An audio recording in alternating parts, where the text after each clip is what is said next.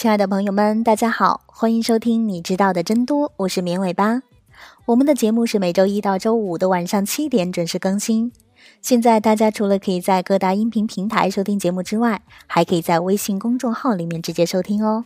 我们节目的背景音乐还有很多有意思的推送，也都在公众号里，欢迎大家来公众号跟绵尾巴互动和交流。怎么加入我们呢？直接在微信里面搜索“绵尾巴”三个字的全拼就能找到了。等你来哦。在孩子成长的过程中，妈妈是必不可少的角色。随手翻开一本发展心理学教材，或者是关于儿童教育的文章，你会了解妈妈是那么的重要。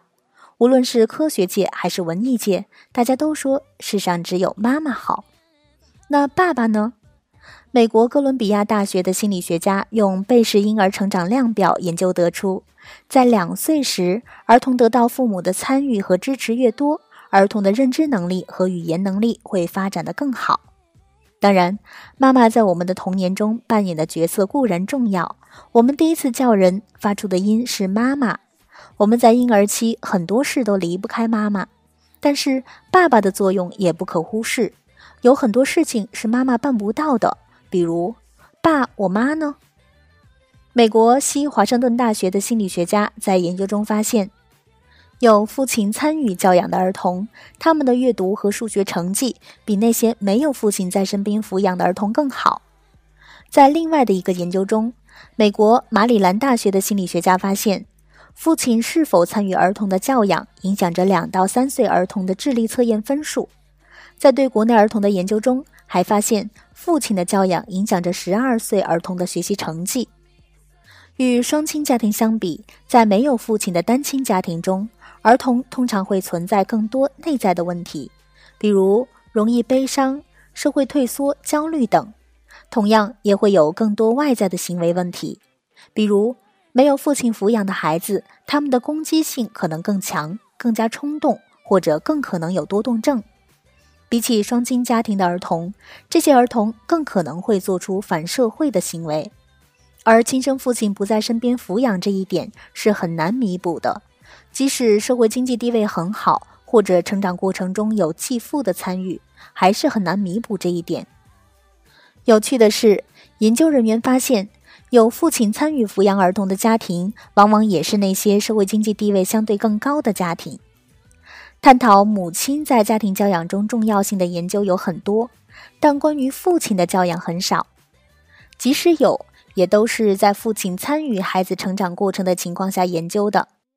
于是，加拿大康考迪亚大学的研究人员进行了一项纵向研究，也就是说，在一段相对长的时间内，对同一个或者是同一批参与者进行重复的研究。研究者在两千年初对一百三十八名六到十岁的儿童和他们的家庭进行了一些研究，在三到五年后。又对这其中的九十六名儿童和他们的家庭进行了进一步的研究。在两千年的这个研究中，一共有一百三十八个家庭参与，其中三十四个是单亲家庭，占到了百分之二十四点六。在剩下的双亲家庭中，有三个是父亲和母亲分开居住的。在之后的研究中，单亲家庭和双亲家庭的比例略有不同，但是没有显著的差异。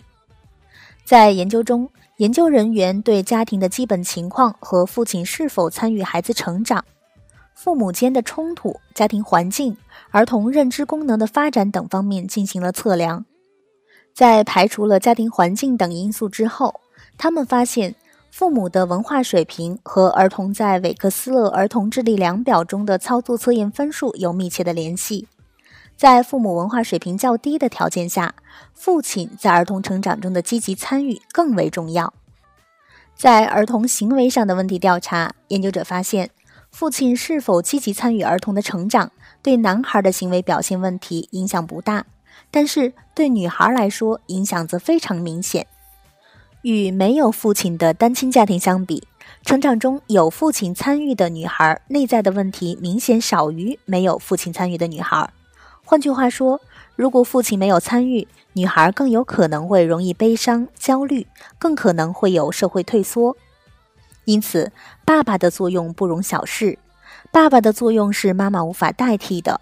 爸爸的陪伴和抚养，对孩子的智力发展以及今后在社会上的行为表现，都有着举足轻重的意义。好的，以上就是本期节目的所有内容了，感谢大家的收听，也欢迎大家关注“绵尾巴”的微信公众号。我们节目的背景音乐还有很多有意思的推送，都在公众号里，大家直接在微信里面搜索“绵尾巴”三个字的全拼就能找到了，等你来哦。我们下期节目再见吧，拜拜。